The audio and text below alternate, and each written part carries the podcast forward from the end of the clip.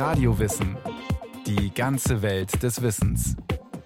Ein Podcast von Bayern 2.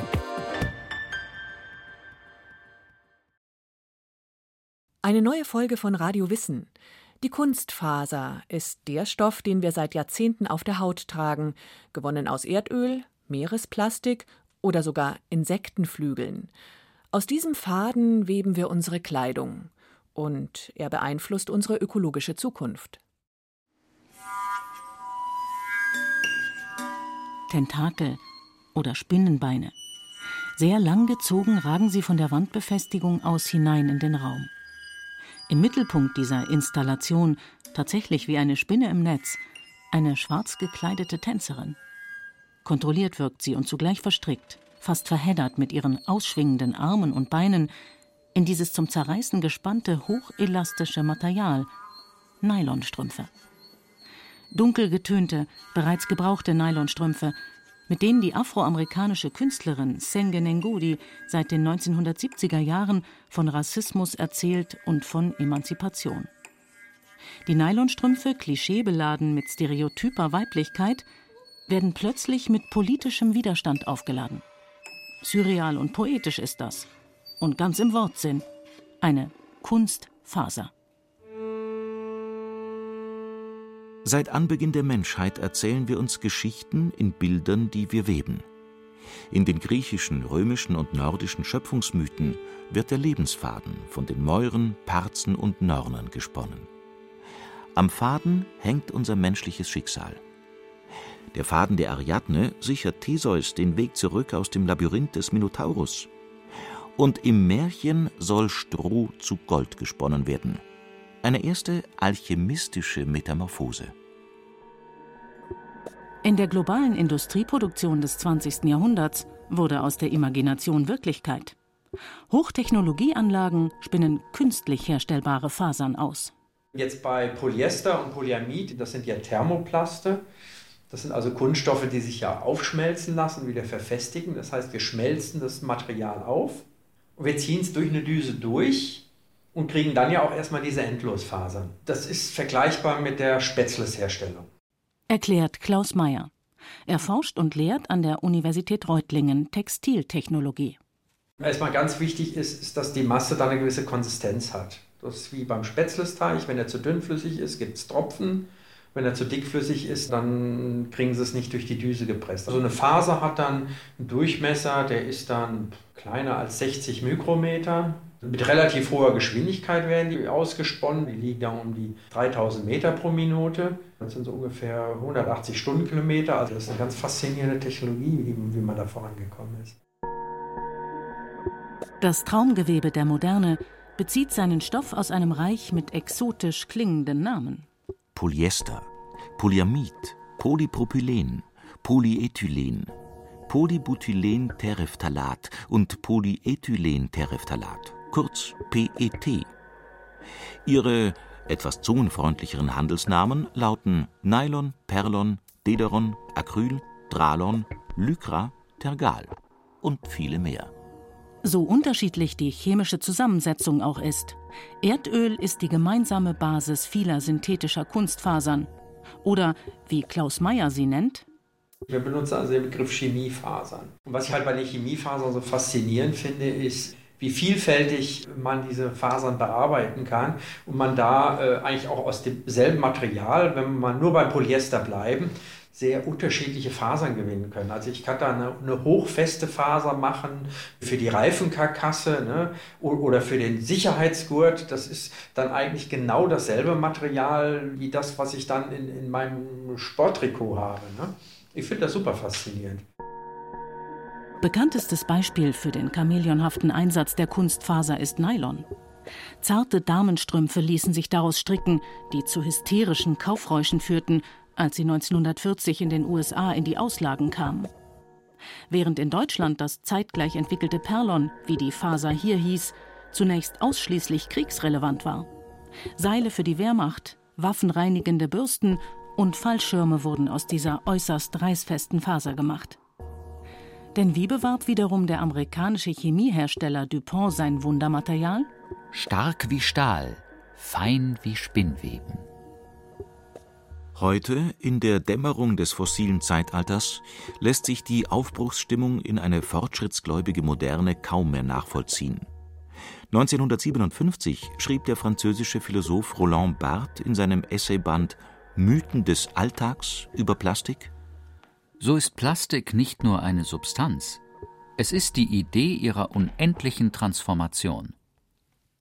In dem Material steckt Politik drin, da steckt Gesellschaft drin und Wirtschaft gleichermaßen. Gesellschaft im Sinne einer synthetischen Gesellschaft oder im Sinne einer Plastikweltgesellschaft. Es ist ja nichts anderes äh, als Plastik, Nylon und Perlon. Und Plastik war das Wundermaterial schlechthin, das eben in der Nachkriegszeit für Fortschritt stand. Die Formbarkeit des Plastiks, die Formbarkeit auch des Körpers, das ist schon so auch eine kulturelle Metapher für die Machbarkeit und Planbarkeit der Welt. Erläutert Karl Borromäus Mohr. Er leitet das TIM, das Textil- und Industriemuseum in Augsburg. Ein Material mit der Potenz zur permanenten Metamorphose, wie geschaffen für die Mode. Noch bevor wir also in den 60er Jahren in wogend geschwungenem buntem Plastikmobiliar lümmelten und durch autogerechte Städte düsten, trugen wir das Material, das aus Erdöl gewonnen wurde, schon direkt auf der Haut. Die Kunstfaser hatte einen unglaublichen Vorteil. Sie war erschwinglich. Und sie sah gut aus. Mode war nicht mehr nur ein Distinktionsmerkmal der Reichen und Schönen. Das Cocktailkleid aus Synthetik wurde für eine wachsende Mittelschicht das Luxushäppchen, das man sich leisten konnte naja, das ist die Frage, wer eben wen imitieren will. Das ist auch eine soziologische Frage. Während früher das Bürgertum den Adel imitierte, auch im 19. Jahrhundert noch, war es dann die Angestelltenschaft, die Arbeiter vielleicht sogar, die dann das Bürgertum imitierten und natürlich oft mit billigeren Ersatzstoffen, Imitaten, auch mit künstlichen Perlen, später der Modeschmuck. Das sind ja alles solche Nachahmungseffekte aber es hat immer ein soziales Motiv. Was bereits erkennbar wird bei der Mutter aller Kunstfasern, der Kunstseide. 1890 gelang es, den Faden, mit dem sich Seidenspinnerraupen oft mehrere hundert Meter lang verpuppen, industriell herzustellen. Das bislang edelste Material, Seide, konnte nun kopiert werden. Ein bisschen kratzig war die Kunstseide, aber glänzend. Man gewann sie aus der Zellulose von Pflanzen, aus Baumholz. Noch weit entfernt von der Eleganz des Vorbilds, der echten Seide und der Anschmiegsamkeit des späteren Nylons. Kunstseidestrümpfe beulten am Knie und wellten sich am Bein wie Wasser, in das ein Stein geworfen wird.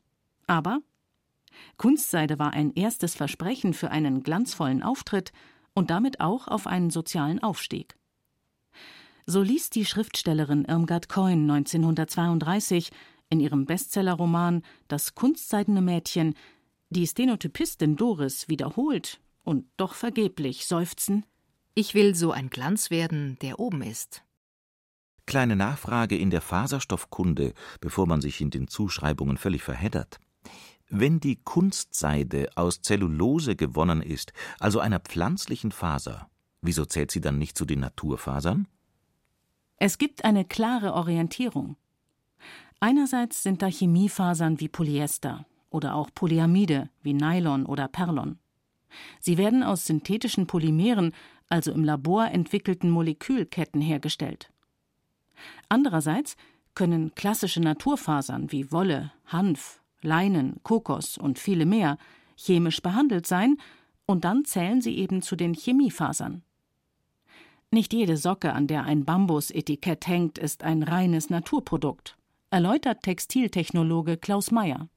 Ich kann ja Bambus zweierlei mäßig verarbeiten. Ich kann entweder den Bambus nehmen und jetzt wirklich aus dem Bambusstock eine Faser gewinnen. Dann habe ich aber auch eine Faser, die sich so leinenmäßig anfühlt, relativ rau. Sie können aus sowas Socken stricken, habe ich sogar mal gemacht. Ich sage mal so, das Schöne ist, sie haben danach keine Hornhaut mehr. Das, was aber heutzutage meistens so als Bambussocke verkauft wird, das ist dann eine Viskosefaser, wo ich eben den Zellstoff aus dem Bambus gewonnen habe. Für Geschmeidigkeit sorgt in vielen Fällen Viskose, die Nachfolgerin der Kunstseide, eine der weltweit meistverarbeiteten und beigemischten Fasern. Das ist eine Faser, die eben in chemischen Prozessen gewonnen wird. Das läuft schon durch einige Bottiche durch. Sie müssen da Chemikalien wieder aufbereiten. Man muss sich da schon von der Illusion lösen. Das ist ja eine fast Naturfaser. Es ist eine Chemiefaser, auch wenn jetzt das grundlegende Polymer natürlichen Ursprungs ist. Aber wenn man es genau nimmt, ist das Erdöl ja auch natürlichen Ursprungs. Also es ist immer eine Frage, wie wir was definieren. Ne? Ein neuer Star unter den Perlonstrümpfen. Der neue Star unter den RG-Strümpfen. Der neue RG-Strumpf, doppelt Perlon, doppelt haltbar. RG, ein Star unter den Perlonstrümpfen. RG, bitte zum Tanz. Nach dem Zweiten Weltkrieg hat der Konsum allenthalben, also spätestens seit der Währungsreform, so zugenommen, der Komfort die Entlastung der Frauen im Haushalt durch Waschmaschine, durch Haushaltsgeräte.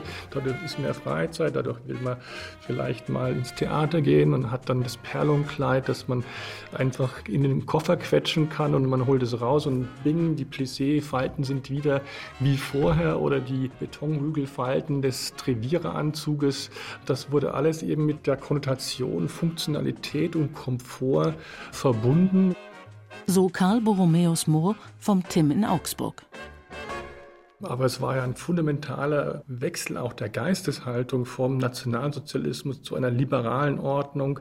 Das war also kulturelle Umerziehung auch in der Kleidung. Perlons verhießen Freiheit. Ein Leben mit der Kunstfaser verhieß eine Erotik, die ins Familienidyll passte. Vor allem aber eine pflegeleichte Zukunft so wie es sich die kriegstraumatisierte deutsche Nachkriegsgesellschaft wünschte. Knitterfrei, praktisch, modern. Allerdings leider auch weitgehend atmungsinaktiv. Was man durchaus roch. Später hat man die Nase gerümpft, weil man sehr schwitzte in Treviereranzügen oder in anderen Kunstfasern. Da müssen wir noch auf die Kulturgeschichte des Schweißes gucken. Das war damals oft gar nicht so schlimm empfunden worden, weil Schweiß, das riecht nach Arbeit und das ist eine ehrliche Beschäftigung. Erst die späteren Jahrgänge sind da empfindlicher geworden. Doch man wurde ja eleganter, sah den American Way of Life in Hollywood-Filmen, packte Butterstullen in Tupperware, linste auf die Pariser Haute Couture-Kollektionen von Christian Dior, trug aber Heinz Östergaard, der Mode für Millionen schneiderte unter Einsatz der neuen Chemiefasern. Tragbare fließende Kleider, Dessous aus Stretchmaterial und im Übrigen auch die nicht immer wertgeschätzten grünen Polizeiuniformen der Bundesrepublik. Bis weit in die 1960er Jahre dauerte die Ära des Nylon-Zeitalters. In Deutschland hieß die Faser Perlon, vor allem aus Patentrechtsgründen. Paul Schlack hatte sie zeitgleich zu seinen Kollegen in den USA entwickelt.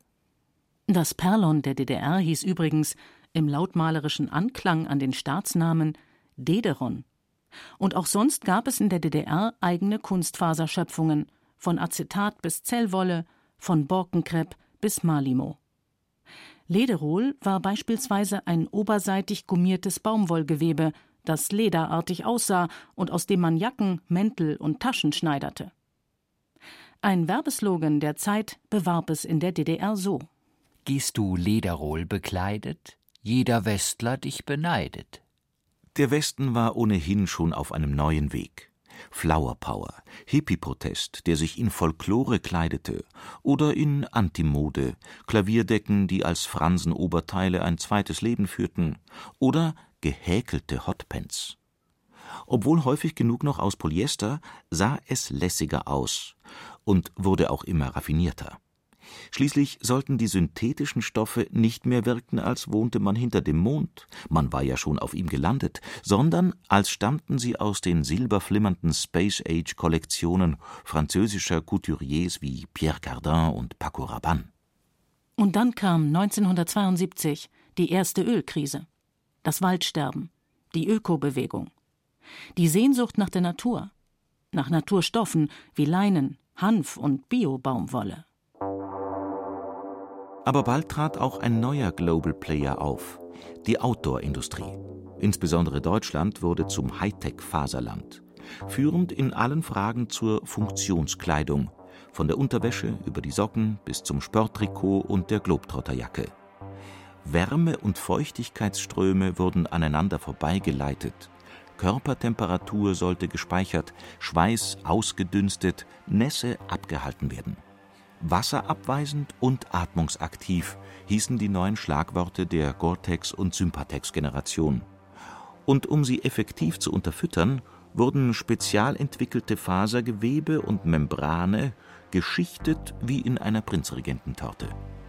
Kleidung in unseren zivilisatorisch sicheren Zeiten scheint mehr denn je als Überlebensschutz dienen zu müssen.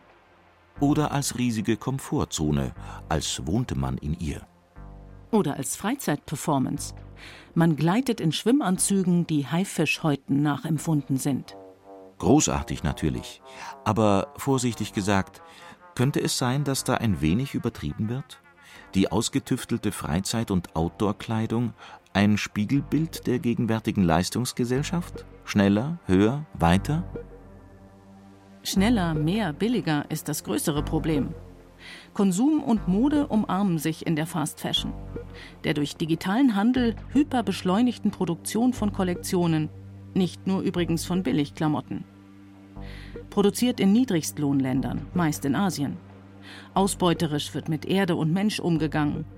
Die Ware dann Chemikalien getränkt um den Erdball verschickt, verramscht, weggeworfen, verbrannt. Textilproduktion ist ein dreckiges Geschäft. Hinzu kommen Chemikalienrückstände in Bergseen, Plastikmüll im Meer, Mikroplastik im Abwasser. Aber das kann man nicht alles der Kunstfaser anlasten. Und es gibt auch Hoffnung. Umweltschutz und Nachhaltigkeit in der globalen Textilindustrie hängen, so realistisch muss man sein, vermutlich am Hightech-Faden. Meint zumindest Faserexperte Klaus Mayer. Also wenn wir einfach mal schauen, wie das Bevölkerungswachstum ist, bei den natürlichen Fasern sind wir sozusagen im Maximum. Wir können nicht noch mehr Weidefläche schaffen, wir können nicht noch mehr Anbaufläche schaffen. Das können wir nicht mehr steigern. Also wir können tatsächlich den zusätzlichen Bedarf an Fasern, den es gibt, den können wir tatsächlich nur über Chemiefasern decken. Also dann her mit den Chemiefasern aus natürlichen Polymeren. Klingt, als stünden sie auf unserem Einkaufszettel. Kaffee, Mais, Reis, auch Ananasblätter und Bananenstauden oder ja, Chitinpanzer von Insektenflügeln oder Krebsschalen. Vermarktet als Pinatex, Bananatex oder Chitosan. Zurück zur Natur heißt letztlich für die globale Textilproduktion mehr Kunststoffe als bisher, aber mit besseren Eigenschaften, als die Natur sie bietet. Zum Beispiel synthetische Isoliermaterialien wie Thermoplume statt Gänsedaune. Und viel Recycling. Mode aus Ozeanplastik oder aus Müll. Klingt schick und ist vermutlich oft gut. Aber was ist hier mit dem Greenwashing, dem modernen Ablasshandel der Modekonzerne gegen ihr schlechtes Image als Dreckschleudern? Jedenfalls ergibt das Ganze nicht immer Sinn. Die Fasern bereits gebrauchter Textilien oder von PET-Flaschen werden bei jeder Wiederverwertungsrunde oft kürzer und damit instabiler. Irgendwann lässt sich nur noch Malerflies draus machen. Mehr Vertrauen genießt da momentan Econile, Polyamid 6, also Perlon, das nicht einfach aufgeschmolzen, sondern wieder zerlegt wird in seine Grundbestandteile. Man gewinnt dabei also wieder den ursprünglichen Kunststoff, der sich dann wieder neu polymerisieren, im Grunde also unbegrenzt recyceln lässt. So Textiltechnologe Klaus Mayer von der Universität Reutlingen. Das ist natürlich eine Form, wo ich dann wirklich wieder eine 1A-Qualität bekomme, um das wirklich zu machen. In den Bildern sieht man also die Fischernetze, die dann in die Fabrik wandern und die Damenstrümpfhosen, die dann hinten rauskommen. Das sieht natürlich alles so hochglanzmäßig aus. Ich weiß aber zum Beispiel nicht, wie, wie die Energiebilanz für diesen Prozess aussieht. Die Erzählung lässt sich noch endlos weiterspinnen. Wir werden in Zukunft in smarter Kleidung stecken, in der sensorische Garne sich passgenau an unseren vermessenen Körper anschmiegen. Oder in Klamotten, die kompostierbar sind. Die Frage wird sein, inwiefern ist eine Jacke, die sich nach kurzer Zeit selbst entsorgt, nachhaltiger als ein normales Wegwerfprodukt? Es bleibt ambivalent. Wie die Mode selbst, die sich mit dem nächsten Flügelschlag des Schmetterlings schon wieder verwandeln wird. Ersonnen, gesponnen, verworfen, gealtert in nur einer kurzen Saison. Werden und Vergehen ist ihr schillerndes Geschäft. Der Mode-Avantgardist und Dekonstruktivist Martin Margiela experimentierte mit der Vergänglichkeit des Materials, als in der Haute Couture der 90er Jahre noch ein Revival der Synthetik gefeiert wurde, zwischen Latex, Rokoko und Nylon-Minimalismus. Margiela setzte eine Bakterienkultur auf seine Kollektion, und die löste sich ganz friedlich auf. Ästhetisch gesehen neigt man da eher einer experimentellen Designerin wie Iris van Herpen zu. Sie arbeitet interdisziplinär, entwickelt mit Naturwissenschaftlern Textilien, die die veränderliche Hautfarbe eines Oktopus nachahmen, entwirft mit Hilfe eines Windskulpteurs ein kinetisches Kleid, das mit jeder Bewegung eine andere Form annimmt. Utopie, Spielerei oder, wie die Designerin hofft, Anstoß für eine andere Philosophie des Besitztums, weil ein Kleid dann viele andere überflüssig macht? Wenn es einen roten, rettenden Faden durch die fabelhafte Welt der Kunstfaser gibt, dann diesen, sagt sogar der begeisterte Fasermann Universitätsprofessor Klaus Mayer. Also wenn Sie wirklich richtig umweltfreundlich handeln wollen, heißt das eigentlich die Kleidung so lange wie möglich tragen und auch mal reparieren. Das ist eigentlich so das Nachhaltigste, was Sie überhaupt machen können. Trennen wir also zum Ende dieser Geschichte das Gewebe auf, Faden für Faden, so wie es die Künstlerin Kaoru Hirano in einer Ausstellung im Textil- und Industriemuseum in Augsburg gemacht hat. Was dabei entstehen kann? Erinnerung, sagt Karl Borromeus Mo, der Leiter des TIM. Das war eine japanische Künstlerin, Kao Hirano, die alte Kleider aufgelöst hat. Und dann waren die so transparente, ätherische Wesen. Und natürlich stecken da ganz viele Erinnerungen drin, auch materielle Erinnerungen, weil die Fasern so gedreht sind, weil die, wenn die aufgelöst werden, ganz widerspenstig sind. Also da ist eine eigene Dynamik und ein Eigenleben äh, im Textilen auch nochmal da. Und das ist ja wieder so etwas wie die Alchemie des Herstellens, nochmal quasi in der Rückwärtsrolle, in der Revolution, könnte man sagen. Wie umwälzend wäre das tatsächlich, ihn wieder wertzuschätzen, den Faden, aus dem sich wertvolle Geschichten weben ließen. Hauptsache, wir schneiden ihn nicht einfach ab, so wie die letzte der drei Schicksalsgöttinnen. Das war Radio Wissen, ein Podcast von Bayern 2. Autorin dieser Folge Barbara Knopf. Regie führte Irene Schuck. Es sprachen Katja Amberger und Johannes Hitzelberger. Technik Monika Gsänger. Redaktion Nicole Ruchlack. Wenn Sie keine Folge mehr verpassen wollen, abonnieren Sie Radio Wissen unter bayern2.de slash radiowissen.